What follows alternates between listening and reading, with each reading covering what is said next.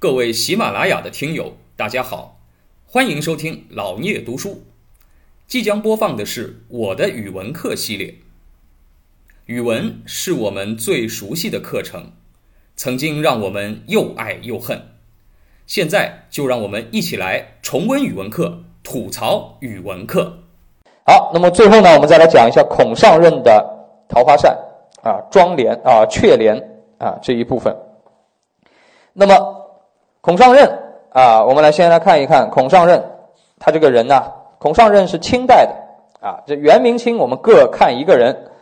孔尚任地位更高，孔子六十四代孙 啊，这个地位不得了啊。照道理，孔子的子孙不应该去搞戏曲是吧？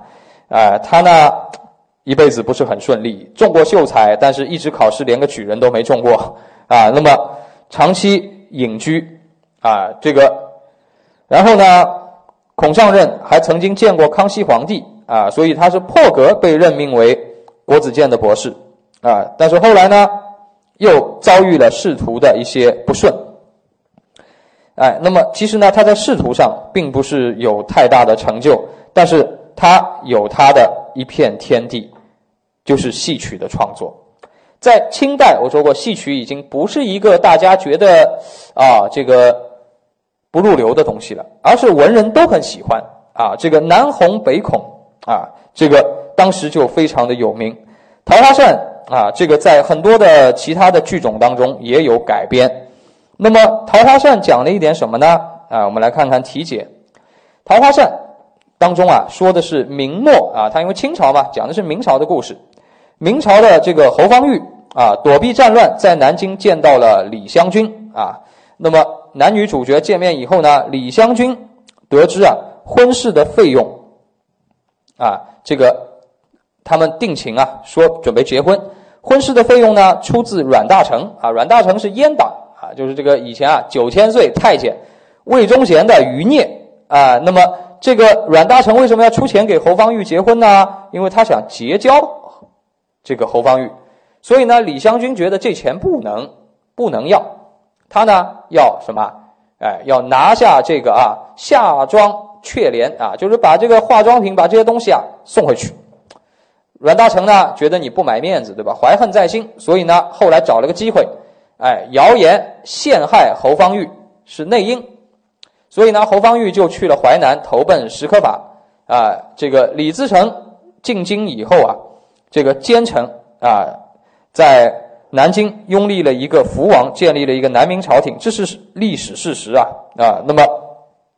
这个朝廷呢也不咋地啊，皇帝很昏庸，臣子很啊，臣子都是坏人。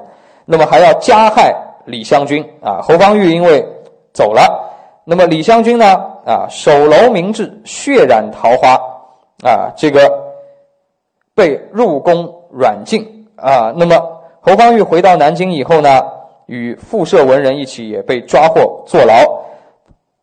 不久以后呢，清兵南下了。啊，这个阮大铖他们跑了，侯方域出狱啊，那么湘军也趁乱出宫啊，随人入山啊，于是呢，他们见到了，哎，那么这个时候呢，张道士啊，有一个道士以国恨家恨啊，点醒了他们，两个人双双入道，哎，这个李湘君呢是哎南京的秦淮名妓，哎，那么这个故事呢，哎，也是这个清代故事当中很典型的，就讲明朝灭亡啊。这个明朝灭亡当然是一个历史教训啊！这个讲到明朝的朝廷很腐败啊，这个甚至于啊，写到不不仅这个故事当中啊，还有这个很多哎明代的故事当中都会有这样的例子。我之前还讲过那个什么呃，之前讲过柳如是的故事，对吧？都都一样，就像很多奸臣虽然读孔孟之书做到大官，实际上他们的品行呢，还不如一个秦淮名妓啊，不如一个妓女的。哎，这个为什么明朝会灭亡？就是有那么多没有节操的人。哎，那么这里面塑造了李香君他的一个光彩照人的正面的形象。在这个形象的刻画当中呢，他有对爱情的坚贞，有嫉恶如仇的这样的一种态度，而且呢，他聪明、勇敢、深明大义，从不向权贵低头。啊，这个。马上能看出侯方域啊，啊是被啊这个上当了，是阮大铖要拉拢他进入奸党，所以呢，他毅然的什么把阮大铖的礼品全部退回去啊，批评侯方域，让点醒侯方域啊，这个拒绝奸臣啊，这种勇敢，这种聪明啊，是这个啊这个当时文人非常敬重的，哎，那么它当中呢有很多对比衬托的写法。啊，这个李香君跟侯方域的对比，哎，面对这个诱惑游说啊，侯方域头脑不太清醒。啊，一个读书人反而头脑不太清醒，但是李香君呢看得很清楚。啊，他点醒了侯方域，也拯救了侯方域。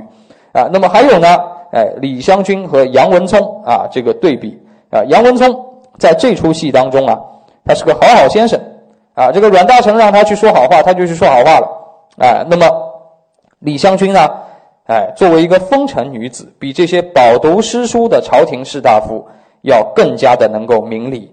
啊，所以呢，这是啊，这个孔尚任写这部书当中的一些啊一些方法，啊，那么当然，整个这三部啊戏曲的这个剧本，呃，大家可以课后自己去看一下。感谢您的聆听，如果您有任何问题想与主播交流，请在评论区留言。欢迎订阅本专辑，期待下集再见。